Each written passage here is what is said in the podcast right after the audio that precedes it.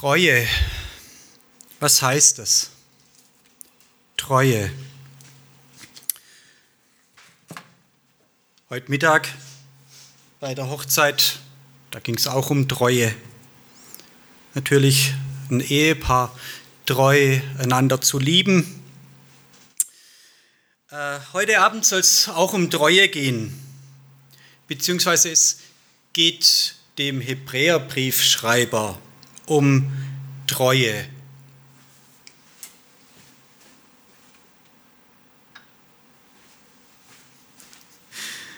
Ähm, Im heutigen Tagestext, im Hebräerbrief, das wird auch von Treue geschrieben. Mose war treu, ein treuer Diener. Auch Jesus ist treu gewesen gegenüber Gott. Und eben da kommt dann mit, weil wir wissen, auch Gott ist treu. Gott steht treu zu seinem Wort, Gott steht zu seiner Verheißung. Deswegen können wir ihm vertrauen und ihm die Treue halten. Ich lese den Text aus Hebräer 3, die Verse 1 bis 6. Daher, heilige Brüder, Teilhaber der himmlischen Berufung, betrachtet den Apostel und hohen Priester unseres Bekenntnisses, Jesus, der treu ist dem, der ihn dazu gemacht hat, wie auch Mose in seinem ganzen Hause. Denn er ist größerer Herrlichkeit gewürdigt worden als Mose, insofern größere Ehre als das Haus, der hat, der es erbaut. Denn jedes Haus wird von jemand erbaut, der aber alles erbaut hat, ist Gott. Und Mose war zwar in seinem ganzen Hause als Diener treu, zum Zeugnis von dem, was verkündigt werden sollte, Christus aber als der Sohn über sein Haus. Sein Haus sind wir, wenn wir die Freimütigkeit und den Ruhm der Hoffnung bis zum Ende standhaft festhalten. Im Mittelpunkt steht schlichtweg Jesus, Jesus, der Apostel und der hohe Priester. Ähm, diese zwei Begriffe möchte ich kurz erklären. Ähm, der hohe Priester, das war der, der am nächsten zu Gott kommen konnte im Alten Testament. Der konnte obwohl er nur ein gewöhnlicher Mensch war, unter allen gewöhnlichen Menschen am nächsten vor Gott treten. Einmal im Jahr war es Aufgabe des hohen Priesters, im Tempel in das Allerheiligste zu gehen. Und somit war das eine, eine ganz, ganz besondere Position. Die gab es nur einmal und selbst der konnte das nur einmal im Jahr, durfte das nur einmal im Jahr. Und die Aufgabe war dabei, Vermittler zu sein zwischen Gott und Menschen. Einerseits stellvertretend für das Volk vor Gott zu treten und auf der anderen Seite Gottes Willen vor den Menschen zu vertreten. Und der Hebräerbrief behandelt durchgehend dieses Thema, dass Jesus der große und der absolute Hohepriester ist. Die, der, der alte Bund ist vergangen. Es gibt einen neuen Bund, wo nicht mehr diese Mittlerschaft von einem hohen Priester einmal im Jahr passiert, sondern wo Jesus diesen Platz einnimmt, die Vermittlung zwischen Mensch und Gott und über ihn dann äh, für uns, für die Gläubigen, ein, ein direkter Zugang zu Gott möglich ist. Deswegen ist Jesus im Hohen Priester ganz oft, im Hebräerbrief ganz oft genannt, der große hohe Priester. Er wird hier auch Apostel genannt. Das ist etwas ungewöhnlich und tatsächlich im ganzen Neuen Testament hier die einzige Stelle, in der Jesus Apostel genannt wird. Ähm, eigentlich denken wir bei Apostel eher an, an die Jünger und Paulus, die als Apostel Jesu in die Welt gegangen sind und gepredigt haben. Aber das Wort Apostel, diese Bezeichnung bedeutet schlicht Abgesandter. Jesus wurde vom Vater ausgesendet in diese Welt und ist somit der Abgesandte, eben der Apostel Gottes, sein bevollmächtigter Bote.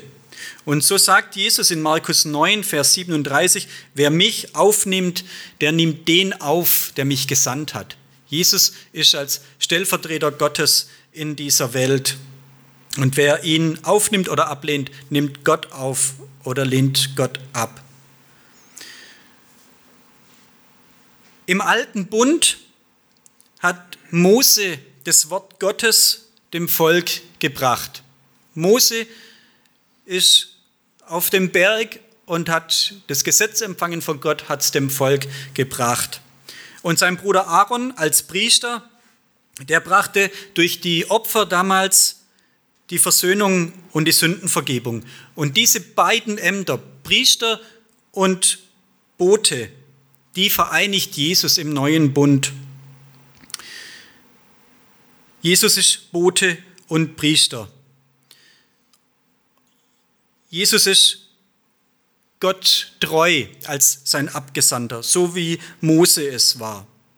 Beide zeichnen sich durch ihre Treue aus, Mose und Jesus. Jesus war treu bis zum Tod, bis zum Tod am Kreuz. Und auch Mose wird hier genannt in diesen Versen als ein treuer Diener Gottes. Mose hatte eine ganz, ganz besondere Stellung. Ähm, so heißt es in 4. Mose 12, Vers 7, da sagt Gott, zu den Propheten rede ich in, in Visionen, in Träumen, in, in Gesichten, in, ähm, ja, so, so ein bisschen ähm, verdeckt, verschleiert. Aber sagt er, Mose, zu dem rede ich direkt von Angesicht zu Angesicht. Unterhalte ich mich mit Mose wie mit einem Gegenüber. Und damit hebt Gott den Mose in eine ganz, ganz besondere Position und die hat er auch immer behalten. Mose ist der Mann im Judentum. Er war der Überbringer des vollständigen und vollkommenen Gesetzes Gottes. Niemandem hat Gott sich so geoffenbart wie dem Mose. Und hier wird aber deutlich gesagt, trotzdem war der Mose ein treuer Diener im Haus Gottes. Jesus aber steht da weit höher. Mose war ein ganz besonderer und er hat die oberste Position im Haus. Aber Jesus steht über dem Haus. So wird dieses Bild hier beschrieben in den Verse. Jesus ist Sohn. Mose hat zwar eine ganz besondere Position, bleibt aber immer ein Teil dieses Hauses. Und Jesus hat eine viel höhere Position. Er ist der Erbauer des Hauses und er ist der Grundstein, auf dem das Haus aufgebaut ist. Wenn ich mir ein Haus angucke, ein neu gebautes Haus, der Erbauer ist stolz auf sein Werk, zeigt mir sein Haus. Und wenn ich dann sage, das ist aber ein schönes Haus, dann lobe ich damit nicht das Haus, sondern ich lobe ja den Bauherrn, der dieses schöne Haus erbaut hat.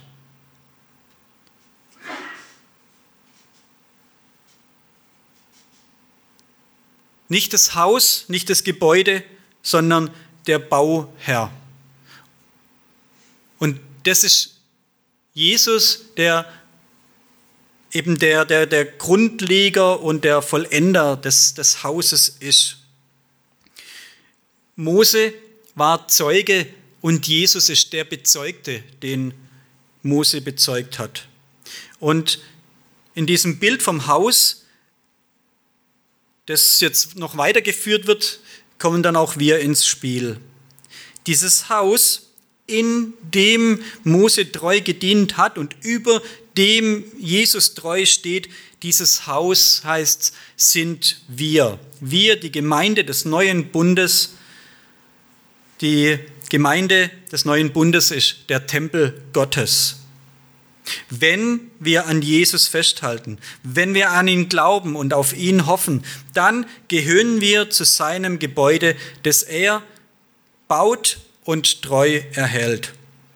Sein Haus sind wir, wenn wir bis zum Ende entschlossen und freudig auf Christus vertrauen und uns durch nichts von der Hoffnung abbringen lassen, die uns der Glaube schenkt. Die Adressaten im Hebräerbrief, die waren damals in der Gefahr, ihr christliches Vertrauen aufzugeben.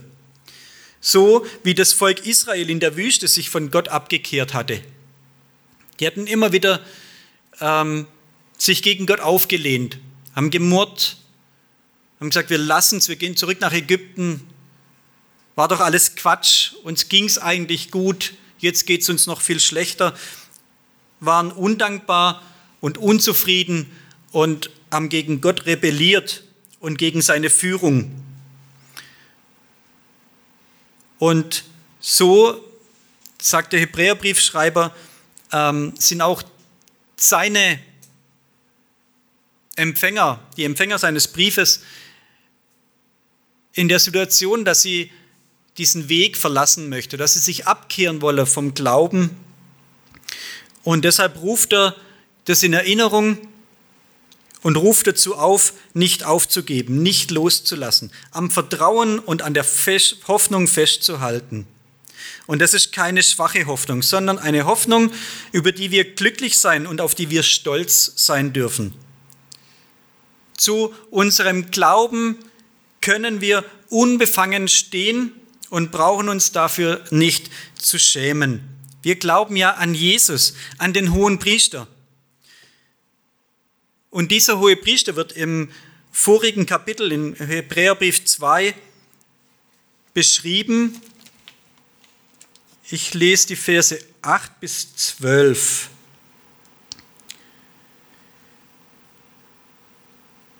Indem er ihm alles unterwarf, ließ er nichts übrig, das ihm nicht unterworfen wäre. Jetzt aber sehen wir ihm noch nicht alles unterworfen. Wir sehen aber Jesus, der ein wenig unter die Engel erniedrigt war, wegen des Todesleidens mit Herrlichkeit und Ehre gekrönt, damit er durch Gottes Gnade für jeden den Tod schmeckte. Denn es geziemte ihm um dessen Willen alle Dinge und durch den alle Dinge sind, indem er viele Söhne zur Herrlichkeit führte, den Urheber ihrer Rettung durch Leiden vollkommen zu machen. Denn sowohl der, welcher heiligt, als auch die, welche geheiligt werden, sind alle von einem aus diesem einen Grund. Aus diesem Grund schämt er sich nicht, sie Brüder zu nennen. Ich stelle gerade fest, ich wollte das nach der Hoffnung für alle lesen. Hört sich doch ein bisschen sperrig an. Entschuldigung.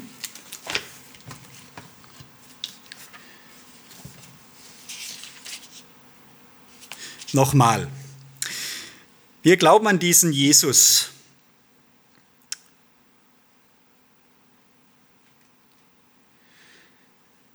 Wenn Gott aber seinem Sohn zum Herrscher eingesetzt hat, dann hat er ihm die Herrschaft über alles gegeben, ohne jede Ausnahme. Freilich können wir das jetzt noch nicht in vollem Umfang sehen, aber wir sehen, dass Gott seinen Sohn Jesus der für eine kurze Zeit niedriger war als die Engel, mit Ruhm und Ehre gekrönt hat. Dies war der Lohn für sein Sterben am Kreuz, denn Gott hat die Menschen so sehr geliebt, dass Jesus für alle den Tod erlitten hat. So ist es auch kein Widerspruch, dass Gott, für den alles geschaffen wurde und durch den alles ist, seinen Sohn durch das Leiden am Kreuz zur Vollendung gelangen ließ. Dadurch hat Jesus den, Mensch für viele, den Weg für viele Menschen gebahnt, die er als Gotteskinder in sein herrliches Reich führt. Jetzt haben sie alle einen Vater, sowohl Jesus, der die Menschen in die Gemeinschaft mit Gott führt, als auch die Menschen, die durch Jesus zu Gott geführt werden. Darum schämt sich Jesus auch nicht, sie seine Brüder und Schwestern zu nennen. Jesus hat den Tod gelitten, um allen Menschen den Weg zu Gott frei zu machen. Und der Jesus, der Sohn Gottes, ist genauso jetzt unser Bruder auch, weil wir, die durch ihn zu Gott geführt werden, auch Gottes Kinder sind. Und deshalb schämt sich Jesus nicht, steht hier, uns seine Brüder und Schwestern zu nennen. Und deshalb sollen wir uns auch nicht schämen, ihn unseren Bruder, unseren Heiland zu nennen. Er schämt sich nicht für uns. Er hat alles für uns aufgegeben und hat sein Letztes, hat sein Leben für uns gegeben, für unsere Rettung. Und dann sollten wir uns auch nicht für ihn schämen und uns auch nicht von ihm abkehren, sondern an ihm festhalten und an der Hoffnung der zukünftigen Herrlichkeit, die er uns schenkt. Ich möchte diese Verse aus dem Hebräerbrief Jetzt nochmal, ich habe sie vorhin am Anfang bewusst aus der Elberfelder vorgelesen, jetzt möchte ich diese Verse 1 bis 6 auch nochmal aus der Hoffnung für alle vorlesen. Euch, meine lieben Brüder und Schwestern, hat Gott dazu bestimmt, ihm zu gehören. Seht deshalb auf Jesus, den Gesandten Gottes und hohen Priester, zu dem wir uns bekennen. Er ist seinem Vater, der ihn dazu beauftragt hat, ebenso treu gewesen, wie Mose dem Volk Gottes treu gedient hat. Und doch ist Christus viel höher zu ehren als Mose. Ein Baumeister genießt ja auch ein größeres Ansehen als das Haus selbst. Jedes Haus hat seinen Baumeister. Gott aber ist der Baumeister, der alle Dinge geschaffen hat. Mose war Gottes treuer Diener im Volk Israel, dem Haus, das ihm der Herr anvertraut hatte. So wurde er zum Hinweis für die Botschaft, die jetzt verkündet wird. Christus dagegen ist Gottes treuer Sohn in seinem eigenen Haus. Dieses Haus sind wir, seine Gemeinde, wenn wir bis zum Ende entschlossen und freudig auf Christus vertrauen und uns durch nichts von der Hoffnung abbringen lassen, die unser Glaube uns schenkt. Ich bete. Danke, Herr Jesus Christus, dass du diesen Dienst für uns getan hast. In aller Treue bist du aus freien Stücken in den Tod gegangen, um den Weg für uns zu Gott frei zu machen.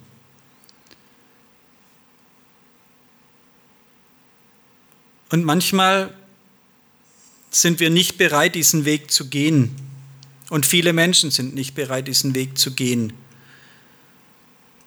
dann hättest du, Herr, aber diesen Weg umsonst ermöglicht. Du hast es getan für uns, um uns zu retten. Und wir dürfen jetzt Gerettete sein, dürfen deine Brüder und Schwestern sein. Lass du selber nicht zu, Herr, dass wir uns schämen für dich, denn du schämst dich auch nicht für uns. Gib uns immer wieder den Mut, diese Hoffnung zu ergreifen und auch zu bekennen vor anderen Menschen. Und lass uns nach deinem Vorbild in Treue den Weg mit Gott gehen. Danke für diesen Gottesdienst heute Abend, wo wir uns mit diesem Bibelwort befasst dürfen, hören dürfen und ja, ermutige du uns jeden Tag neu, dass wir die Kraft finden, deinen Weg zu gehen, den du vorausgegangen bist. Amen.